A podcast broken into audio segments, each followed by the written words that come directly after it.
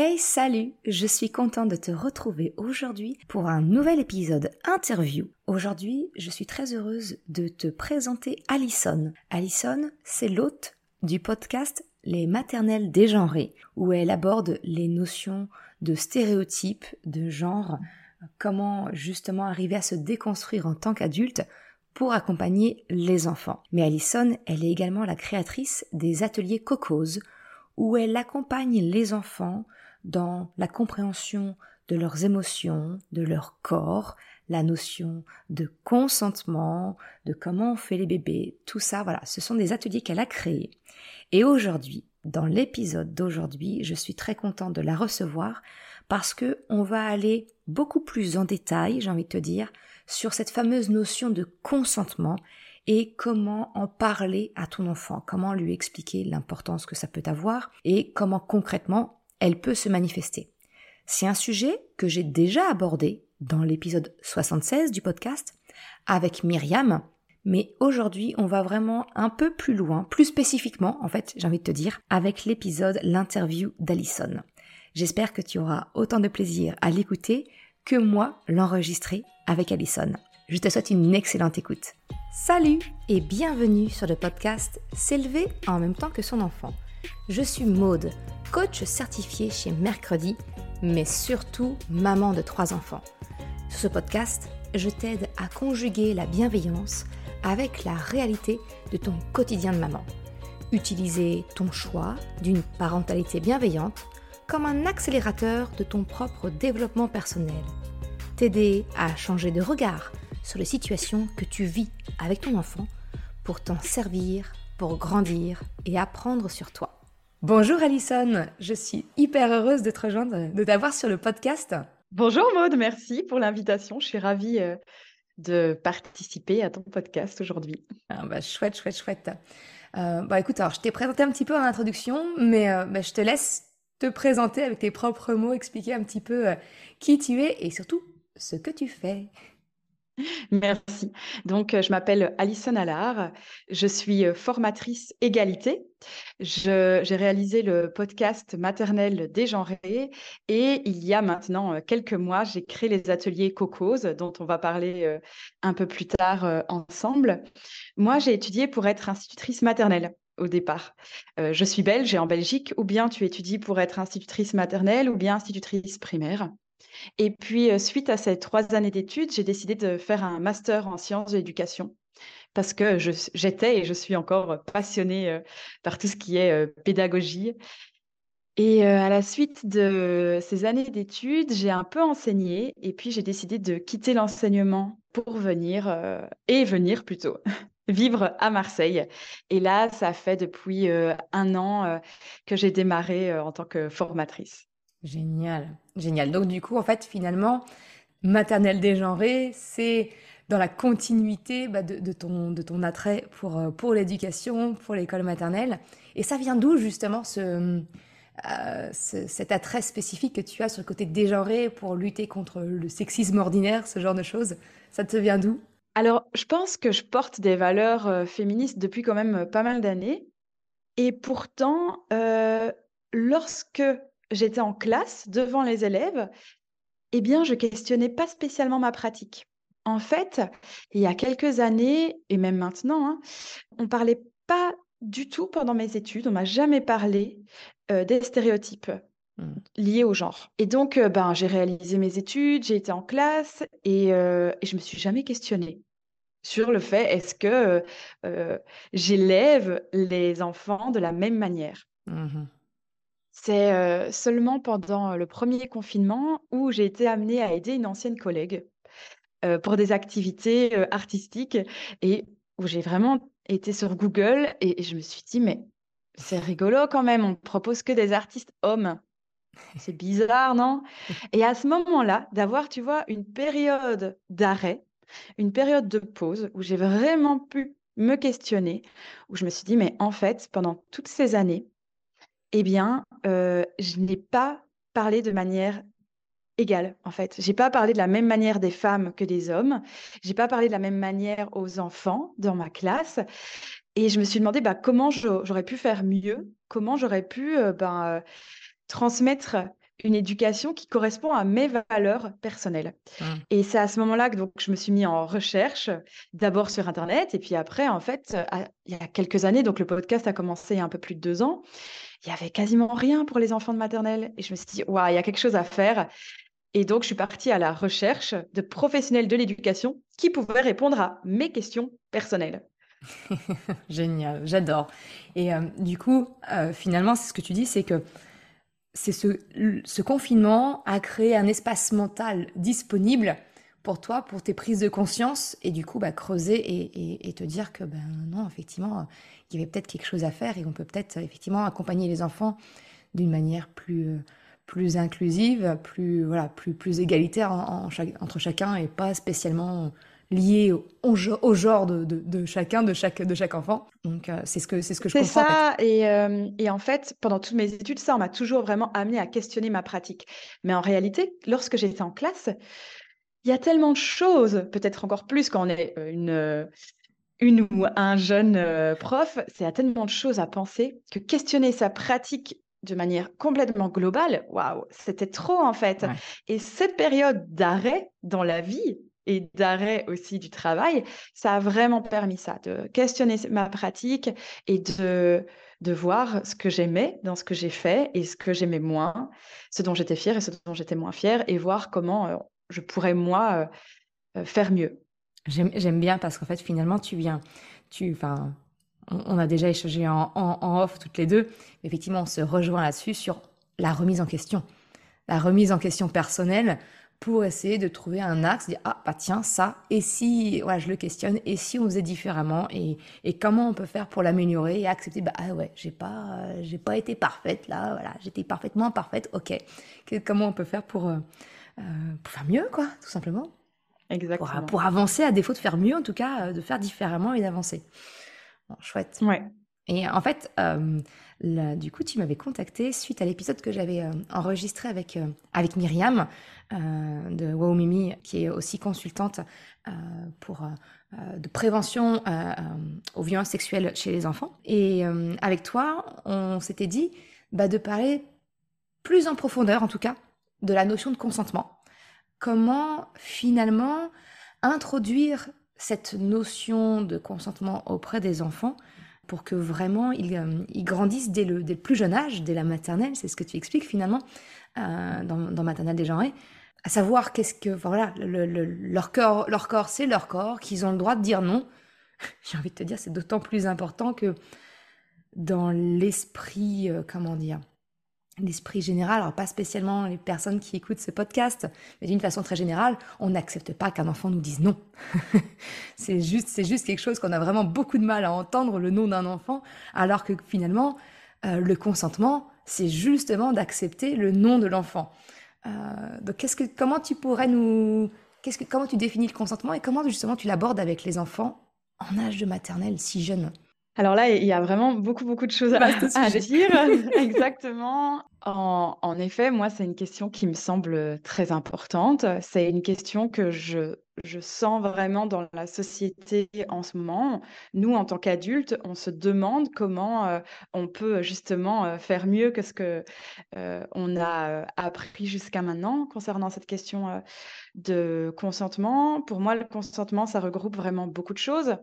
C'est vrai que c'est pas facile d'entendre, le nom, que ça soit d'un enfant ou de toute autre personne, que parfois, ben, on est obligé de l'entendre mmh. et que ce que je l'explique aussi parfois aux enfants, c'est que pour certaines raisons qui sont, ben, pour leur sécurité, on ne peut pas entendre complètement le nom de l'enfant. Mmh. Ça aussi, il y a quelque chose, dont il faut qu'on parle ensemble pendant l'épisode, à ce que nous, en tant qu'adultes, euh, notre devoir de protéger les enfants. Et donc, parfois, c'est aussi de dire à l'enfant, ben, j'entends que tu dis non, mais pour te protéger, eh bien, euh, j'ai besoin de, mmh.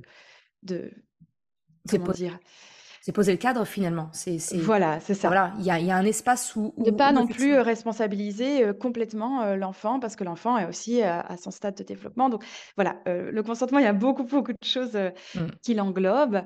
Tout d'abord, moi, quand j'aborde le consentement avec les enfants, j'aime bien partir ben, de d'essayer de comprendre ce qu'on ressent nous. Mmh. Et donc, heu, c'est vrai que j'ai, heu, une première partie où j'essaye, heu, qu'on travaille les émotions avec les enfants. Quand je dis essayer, c'est parce que, ben, c'est comme, pour tous les apprentissages, ça prend du temps et donc on commence quelque chose, chacun et chacune, va à son rythme.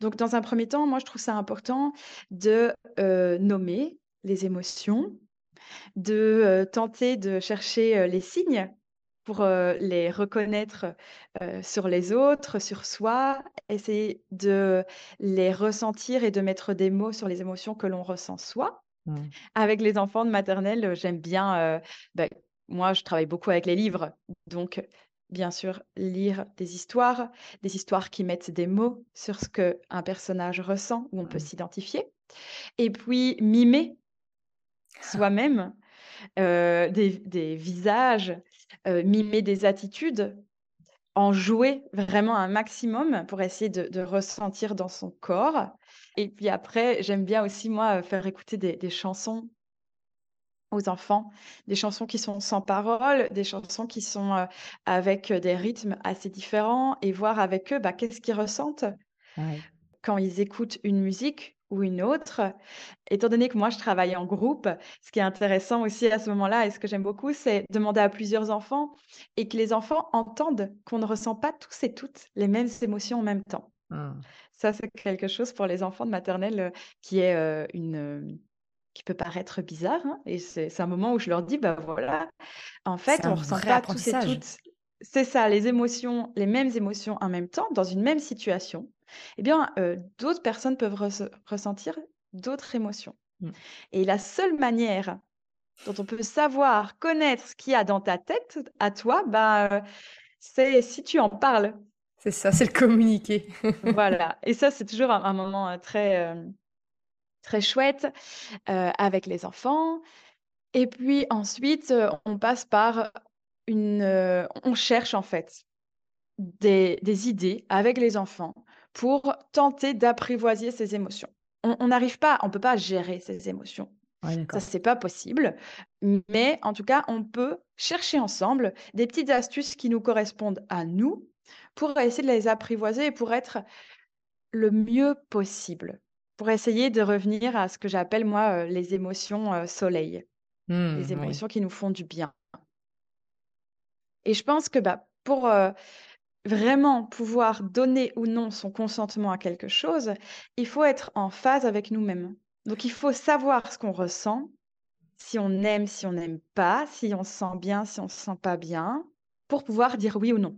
Ça, c'est quelque chose qui me semble quand même assez important. Mmh. Donc en fait, ce que tu dis, c'est que finalement pour, heu, pour être en mesure, heu, de donner ou non son consentement de manière éclairée, bah, la première étape, c'est la reconnexion à soi. C'est savoir ce qui se passe en soi pour être vraiment enfin voilà, savoir si, oui ou non, on est d'accord ou on n'est pas d'accord avec ce qu'on nous ce qui nous est proposé ou ce qu'on vit.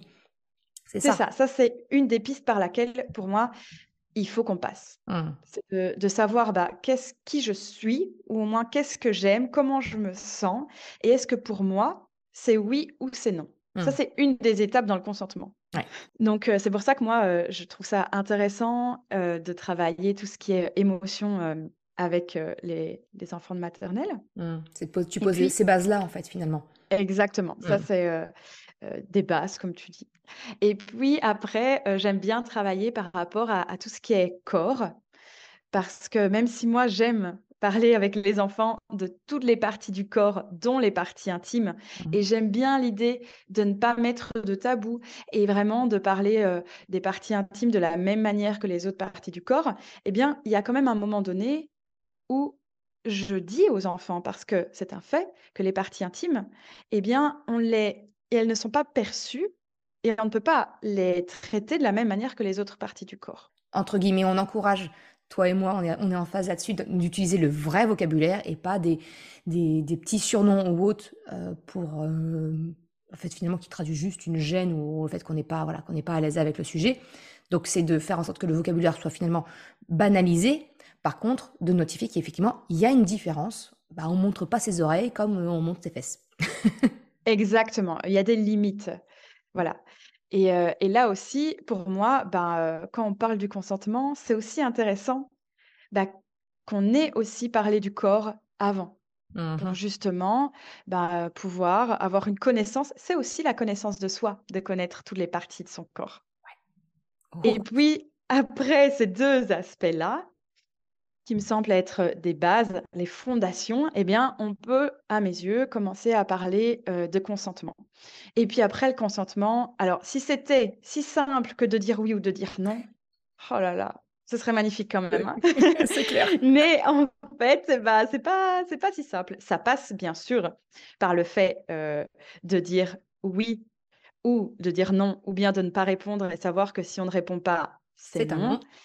Mais en fait, que ça soit en tant qu'enfant ou en tant qu'adulte, c'est pas toujours simple Mmh. de dire non et c'est pas toujours simple d'entendre le non de l'autre ou des Mmh. autres. Et c'est ça que j'essaye, pareil, hein, je tente de le travailler Mmh. avec les enfants, on tente de l'apprendre ensemble. Mais voilà, on on on pose des des petites, heu, des petites briques et puis on voit ce que ça donne. Mais en tout cas, heu, l'idée, bah, comme pour les autres ateliers, c'est de partir d'une histoire pour toujours, mettre des mots, essayer de s'identifier avec des concepts qui sont des concepts clés dont où moi je reviens plus tard, heu, dans l'atelier pour en en reparler avec d'autres mots. Mmh Mais l'idée, c'est, ben, de parler, hem, du consentement, de poser des questions avant de de toucher une personne, Mmh Oui. de, parler des adultes de confiance, donc des personnes à qui on peut parler justement.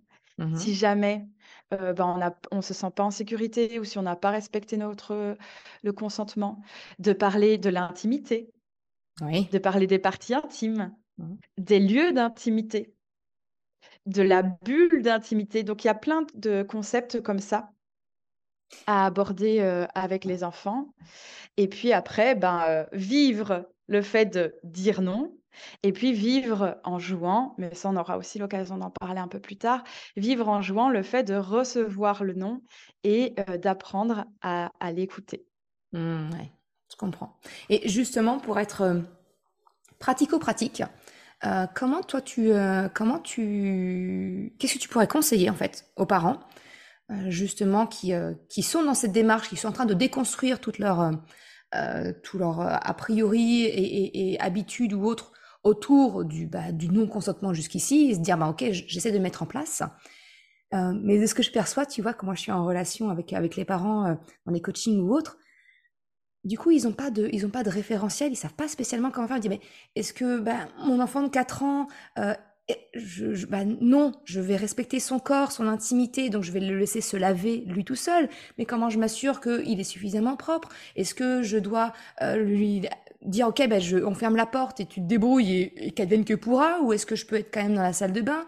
Comment lui lui expliquer cette notion d'intimité si moi-même, bah, je suis dans la salle de bain quand il est tout nu dans la baignoire? Voilà. Comment tu, qu'est-ce que tu pourrais conseiller justement aux parents pour essayer de, bah, qui sont dans cette démarche, comment, comment, notamment, je pense, euh, on va, on va cibler sur la question d'intimité, euh, parce que finalement, c'est aussi en lien avec le consentement. Euh, comment tu, qu'est-ce que, qu'est-ce que tu pourrais conseiller aux parents justement pour euh, arriver à, à faire face à cette dualité? C'est un enfant, donc il a besoin d'apprendre et d'être accompagné, mais en même temps, on doit respecter son intimité et lui faire comprendre que lui, il n'a pas à rentrer dans la salle de bain comme ça quand nous, on prend notre douche ou que euh, papy, mamie, tonton, peu, peu importe, prend sa douche. Voilà, comment on pose ces bases-là en fait? Alors, pour, la question de l'intimité, vraiment en tant que telle, heu, moi je travaille avec un livre qui s'appelle La Porte, qui est, à aux éditions L'École des loisirs Mhm. et c'est un livre qui a été, heu, dessiné par Michel Van Zeveren. Ce livre, il n'y a pas du tout d'écrit. C'est juste des images, des illustrations et je trouve qu'il est pas mal parce que c'est l'histoire, d'un petit cochon qui, veut aller se laver et au moment où ce cochon va rentrer dans la baignoire, toute la famille va défiler. Donc d'abord, il va avoir une personne de la famille qui va rentrer dans la salle de bain pour se laver et puis 2 autres personnes qui vont aller, heu, aux toilettes et puis bref, on va avoir comme ça un défilé de personnes qui va rentrer dans la salle de bain, dont le chat et à la fin, ces personnes sortent au fur et à mesure. Et tout à la fin, le cochon crie la porte pour qu'on ferme cette porte. Mmh.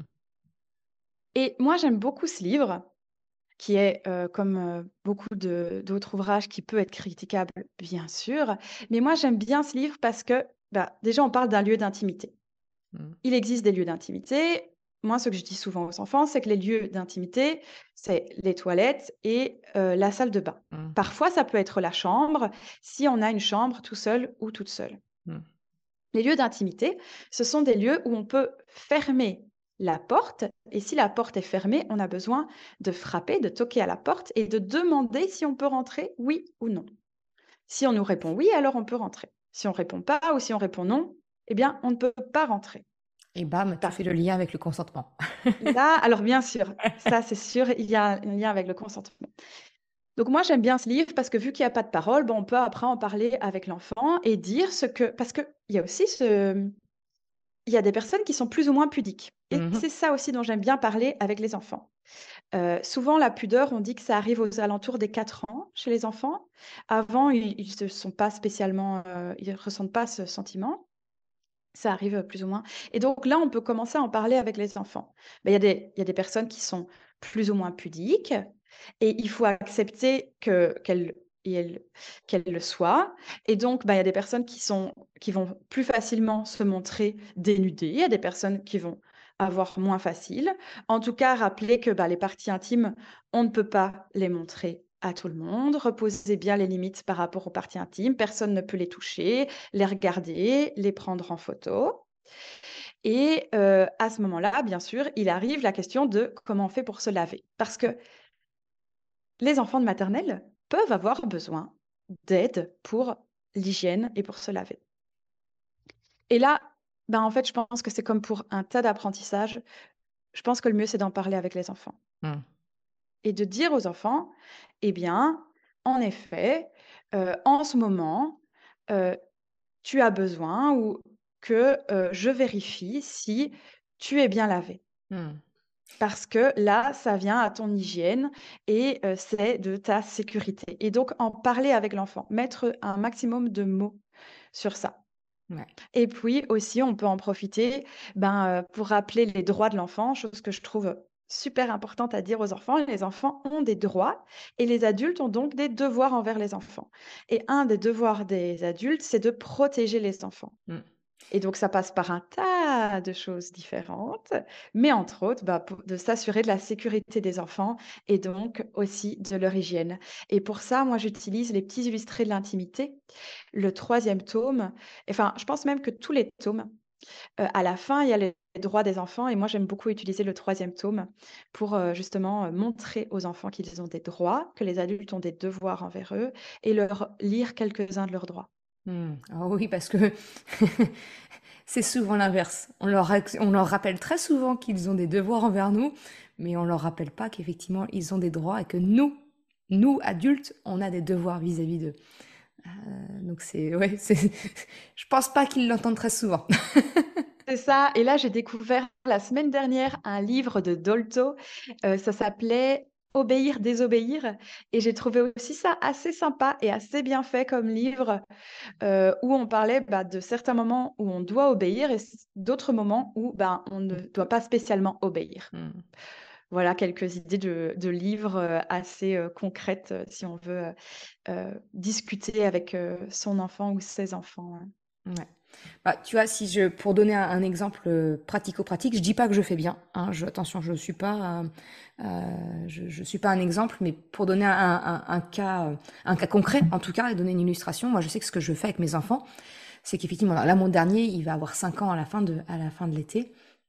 Et effectivement, la, la, la, toilette, ça reste encore très, comment dire, rudimentaire pour lui. Et euh, systématiquement, je, bah, finalement, ça revient à ce qu'on, le sujet dont on aborde tous les deux, hein, du consentement. Je lui demande, est-ce que je peux vérifier que, eh bien, les fesses sont bien nettoyées? Euh, quelquefois, il va, il va pas vouloir se laver, euh, donc c'est à moi de le faire. Et je lui demande, j'ai, ok, est-ce que là, je, je peux te nettoyer, c'est bon pour toi. Juste, j'attends sa validation finalement. Je, je, lui pose la question, dire c'est ok pour toi, oui, on y va. Et je commence à introduire autant laver euh, effectivement, quand il me demande, c'est moi qui vais le faire. Euh, sinon, quand, quand c'est lui qui le fait, je vais juste demander pour pouvoir vérifier, euh, vérifier que bah, c'est voilà, il y a rien qui traîne, on va dire, et que c'est propre, ou qu'il y a plus de mousse quand, quand il rince. Et j'introduis tout doucement où je lui laisse la responsabilité de la serviette pour s'essuyer. Voilà, en disant, ben, non, là par contre, c'est toi, c'est toi qui fais, ce sont tes parties intimes. Ok, c'est un peu entre guillemets technique euh, le fait de mettre le savon pour bien nettoyer et pour être sûr que ce soit bien rincé, qu'il n'y a pas de savon qui reste parce que sinon ça peut créer des irritations. Autant s'essuyer. Euh, voilà, il va faire euh, deux allers-retours dans le couloir, ça sera sec. Donc ça sera bon même s'il a mal essuyé. Mais finalement, oui, l'intimité est naturellement en lien avec le consentement. C'est la communication avec son enfant et le questionnement. C'est ça, en fait. C'est ça. Et il y a un autre livre là qui est disponible gratuitement sur Internet que j'aime beaucoup. Ça s'appelle La bulle de Miro. Euh, c'est la fondation Marie Vincent qui le propose. Euh, et donc, c'est vraiment disponible sur Internet. On peut l'imprimer Mmh. Et là, c'est l'histoire d'un petit garçon qui va à l'école, qui va passer sa journée et il y a plusieurs moments dans l'histoire où il y a des personnes qui vont venir lui faire un bisou sans lui demander, le prendre dans leurs bras, qui vont regarder en dessous de la porte pendant qu'il s'habille et à la fin, le papa, discute avec Miro, qui est, le héros, de cette histoire et le papa va aborder pas mal de concepts qui sont assez intéressants et ça permet aussi bah, de mettre des mots parce que parfois en tant qu'adulte, on ne sait pas trop comment parler de tout ça. Et mmh. là, ce livre, La bulle de Miro, c'est un très très chouette outil qui a été vraiment bien pensé et donc je vous invite vraiment à aller jeter un œil ou bien ben, pour le présenter à, votre enfant, à vos enfants, ou bien pour vous avoir des clés pour savoir bah, comment on en parle se sensibiliser soi-même finalement. Voilà continuer d'apprendre, de, déconstruire, de reconstruire toutes, ces, toutes ces notions euh, qui sont essentielles et pour autant on n'a pas spécialement été élevé avec. Non, on n'a pas spécialement euh, été euh, élevé avec. Et ça nous produit pas mal d'émotions.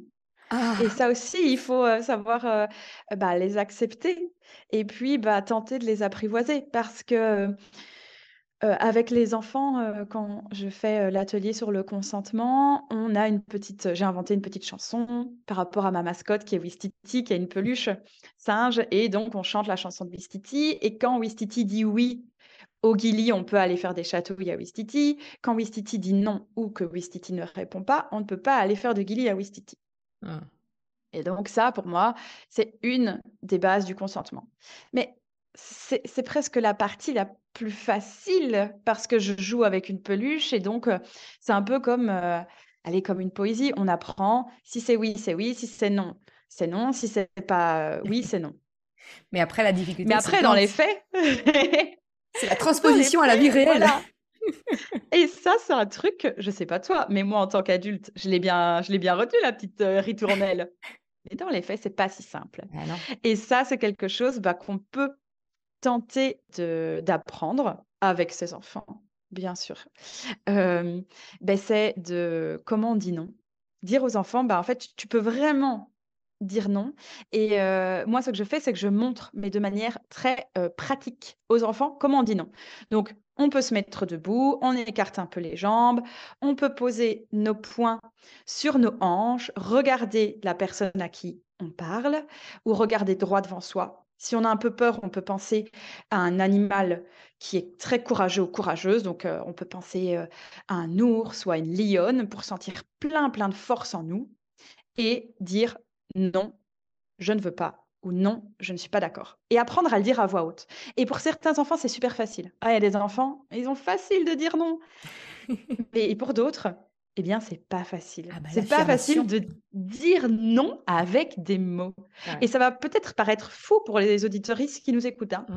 mais je, j'assure qu'il y a des groupes d'enfants que je me retrouve. Il y a des enfants qui ne parviennent pas alors qu'on joue à dire non. et, de le dire en groupe. Et après, parfois, je, je m'amuse comme ça à leur faire dire seul. Et c'est aussi impressionnant. Mais Bien sûr, enfin, je veux dire, en tant qu'adulte, c'est pas toujours facile non plus de dire non.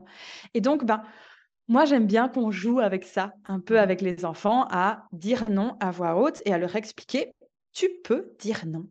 Et voilà comment, ça c'est une des techniques pour dire non. Bien sûr, il y a plein d'autres techniques pour dire non. Mais en tout cas, leur donner des clés très, très concrètes pour dire non. Ouais, c'est ça. Mais finalement, j'ai envie de te dire, ça, revient aussi un petit peu euh, euh, bah, au cadre éducatif qui est autour de l'enfant. Savoir, euh, c'est sûrement un stéréotype dans ma tête, mais pour moi, un enfant qui va être capable de dire non assez facilement, alors il y a une histoire de personnalité, très clairement, mais il y a aussi une question d'environnement, je pense. Parce qu'un enfant qui évolue dans un, dans, dans, dans, un milieu où le non n'est pas accepté et un enfant ne doit pas dire non, bah forcément, il, il, va être, euh, il va avoir des réactions des adultes autour de lui quand il ose dire non, qui vont faire qu'il va le réprimer en permanence, et il va plus oser après euh, s'affirmer et, dire ce fameux non. Donc je pense que c'est aussi de notre, de notre devoir en tant qu'adulte de revoir aussi notre cadre éducatif. Euh, alors bien évidemment, il faut un cadre, parce que sinon c'est du laxisme, et voilà, on va pas refaire l'histoire là-dessus. On est très clair, la bienveillance, ce n'est pas du laxisme, il y a un cadre mais ce cadre, autant les règles, quand elles sont en dehors du cadre, effectivement, c'est un non ferme et définitif. Et là, comme tu le dis, euh, comme tu le disais au début de l'épisode, c'est il y a, des pour des raisons de sécurité, par exemple, eh bien le non ne va pas être possible parce que là, c'est une question de sécurité, donc c'est vital, c'est non. On n'accepte pas le nom de l'enfant. Par contre, à l'intérieur du cadre, pour moi, les règles, elles doivent pouvoir être discutées, elles doivent pouvoir être échangées, et où le nom de l'enfant peut être entendu à partir du moment où après on peut en discuter et essayer de trouver le fameux compromis. Mais effectivement, c'est de créer, pour moi, c'est important de, de, changer un peu notre paradigme parental et d'être en mesure d'entendre un nom, en fait. Ouais, ce qui n'est pas toujours simple. Hein.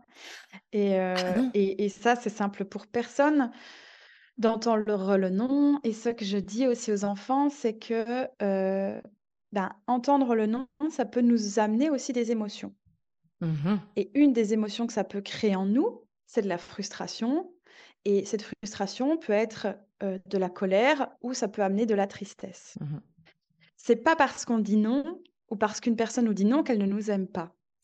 Ça aussi, j'aime bien le rappeler. C'est des petites choses, en fait, qui peuvent, paraître banal, mais que j'aime bien dire aux enfants. C'est pas parce que tu aimes bien une personne que tu dois toujours dire oui. C'est pas parce que on t'a dit non que la personne ne t'aime pas. Et c'est pas parce qu'on dit non à quelque chose qu'on dit non à tout. C'est ça. Et on peut dire oui et puis changer d'avis. Oh oui. on ne peut pas dire oui ou non si on ne sait pas ce qui va se passer. Mmh. Il y a plein de choses comme ça où on peut, je pense, discuter avec notre enfant. Parce que voilà, ça provoque des, émotions.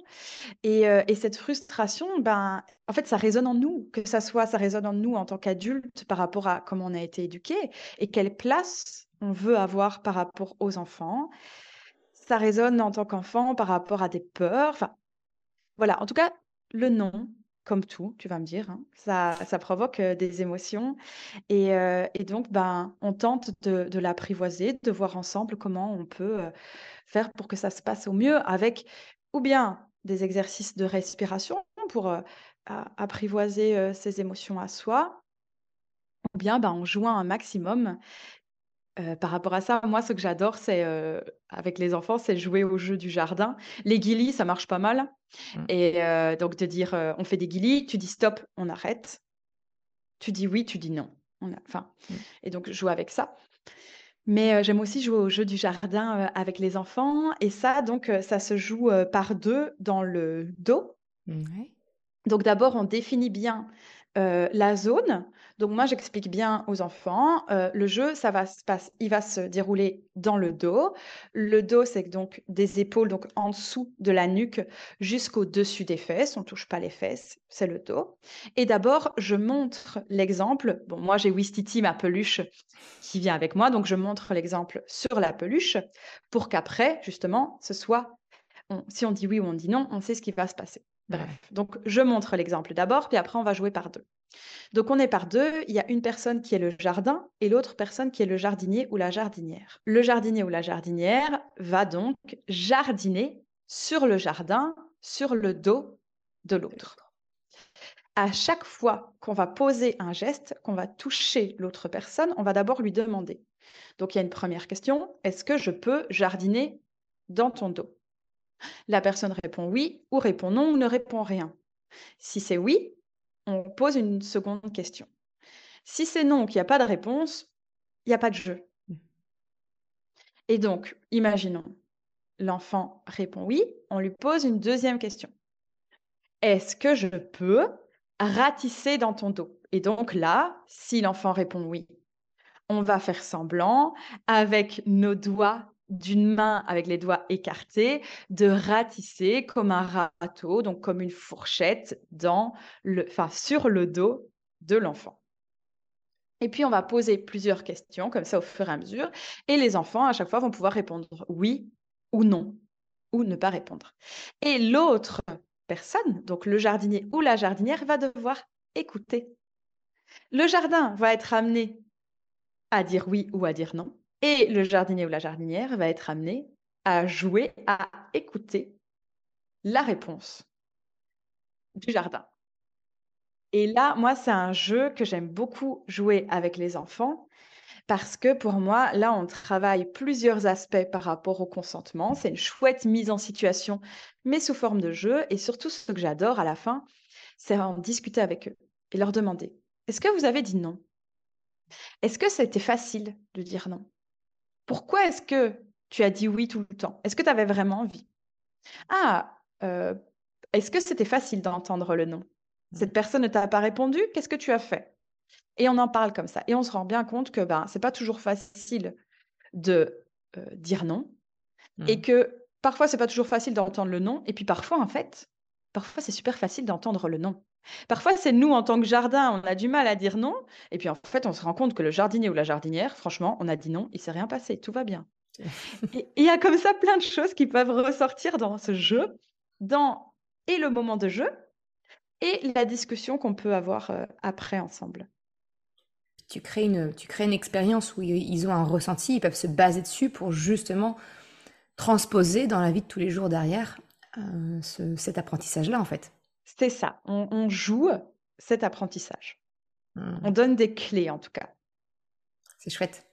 Et finalement, j'ai envie de te dire que on boucle la boucle aussi de, cette façon parce que on a commencé l'épisode où on parlait que tes fondamentaux euh, que, tu, que tu voyais quand tu faisais tes ateliers justement sur la notion de consentement, tu parlais des émotions, donc la reconnexion à soi, savoir qu'est-ce qu'on ressent, euh, connaître, connaître son corps, pour être en mesure de dire oui ou non, et le fait bah, justement d'avoir potentiellement un nom nous provoque des émotions et il faut savoir les vivre et on revient, voilà.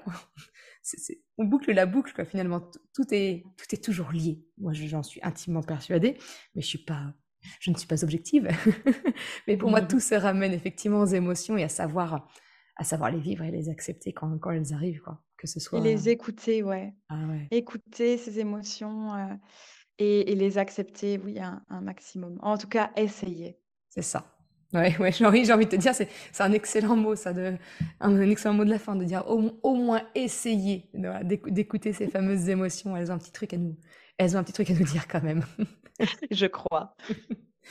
Du coup, euh, euh, pour, pour terminer l'épisode, ce que je te propose, c'est peut-être bah, de parler un petit peu plus en détail ce que tu proposes, toi, euh, les ateliers Cocos, où ils se passent, comment ça se passe, euh, voilà, comment on peut avoir euh, la chance de, bénéficier de ton savoir et des ateliers Cocos?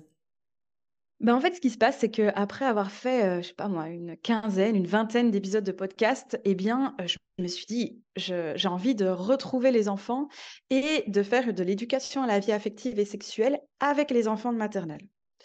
L'éducation à la vie affective et sexuelle, ça englobe plusieurs domaines et entre autres, eh bien, les émotions, les parties du corps, dont les parties intimes, avec les vrais noms scientifiques, le consentement, comment on fait les bébés et les différents types de relations. Ça, ce sont les cinq ateliers que je propose et que j'anime avec et devant les enfants. Ce sont des ateliers qui durent 45 minutes avec des enfants donc de 3 à 6 ans, des enfants d'âge de maternelle. Je les propose ou bien en atelier euh, parents-enfants, de manière à ce que les parents puissent être là, vivre ce moment avec les enfants. C'est, ils n'ont pas la parole, Donc, euh, mais en tout cas, ils entendent. Les enfants voient que les parents entendent. Et puis, euh, vu que je vais présenter des livres, qu'on va faire des rondes, qu'on va chanter, eh bien, les parents peuvent après en rediscuter avec l'enfant, ont des clés pour poser des mots et ont des petits jeux comme ça à refaire à la maison si ils et elles ont envie, ou bien je les propose en groupe d'enfants avec leur animatrice ou avec leurs éducatrices. Et là aussi, je demande toujours à ce que les adultes soient là pour... En fait, l'idée, c'est que moi, en 45 minutes, je ne vais pas révolutionner la vie des enfants, loin de là. Mais en tout cas, on va ouvrir une porte, on va commencer à parler d'un sujet. Et puis, on va essayer d'avoir un maximum de clés pour pouvoir le revivre à d'autres moments. Il y a une continuité. C'est ça. Et ces ateliers, en ce moment, ils se déroulent donc à Marseille, dans des librairies, dans des magasins de jouets, mais aussi dans des maisons pour tous et des ACM. Et puis, j'espère pouvoir venir visiter d'autres villes et les présenter à bah, d'autres enfants. Ah bah, c'est chouette. oui, parce que pour l'instant, les salles chanceux et chanceuses sont localisées à Marseille. en ce moment, ouais. c'est ça, mais je, je, croise fort les doigts pour toi pour qu'effectivement, euh, ça puisse, tu puisses voilà, intervenir et déployer euh, ces ateliers euh, plus largement et, et apporter ces notions si, si importantes. Mais en fait, l'idée, c'est d'avoir vraiment des ateliers qui sont ludiques. Et donc, pendant 45 minutes, on va écouter des histoires, on va faire des rondes, on va faire des petits jeux, on va avoir des mots qui sont scientifiques. Je, j'espère ouvrir la conversation de manière inclusive, mais de manière la plus aussi légère et bienveillante mmh. pour que ça soit un moment sympa pour les enfants, en tout cas. Ça, c'est vraiment mon but. Bah, de toute façon, c'est le ludique. enfin, à partir du moment où on arrive à mettre du ludique, euh, j'ai envie de dire que la moitié du job est fait. bah écoute, merci beaucoup Alison. Je sais pas s'il y a quelque chose de plus que tu, que tu, un, un, un, dernier mot, quelque chose que tu veux ajouter ou qu'on n'a pas abordé, une question que je ne t'ai pas posée sur cette notion de consentement? Est-ce que tu penses qu'on Non, bah, j'espère avoir en tout cas euh, donné les clés les plus euh, concrètes possibles pour les personnes qui s'intéressent à cette question et, et sinon, bah, je les invite vraiment à ne pas hésiter à, nous écrire, que ça soit via les réseaux.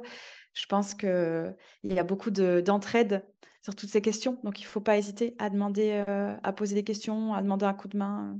Complètement. De toute façon, tous les liens sont en description de l'audio, sont en référence dans l'article qui sera associé. Donc voilà, il y aura, il y aura moyen de retrouver les références de livres que tu as mentionnés, de te retrouver toi donc, et ton podcast. Donc ce sera assez facile de pouvoir creuser la question et d'aller plus loin. Un grand merci à toi, Alison. Merci à toi, Maud. Merci. Ciao. Ciao. Merci d'avoir écouté cet épisode jusqu'à la fin. Tu retrouveras les liens mentionnés en description de l'épisode ou bien dans sa retranscription sur le site merrecredi.com. Si tu as aimé cet épisode, s'il t'a été utile, je t'invite à le partager, à en parler autour de toi. Ou, si le cœur t'en dit, de me laisser un commentaire et une note de 5 étoiles sur Apple Podcast ou Spotify. Cela me permet de faire connaître le podcast et m'encourage à progresser. Un grand merci à celles et ceux qui prennent le temps de le faire ou de m'envoyer un message privé si leur plateforme d'écoute ne le permet pas. Je te souhaite une excellente journée, après-midi, soirée, quel que soit le moment où tu écoutes et je te dis à la semaine prochaine pour un nouvel épisode. Ciao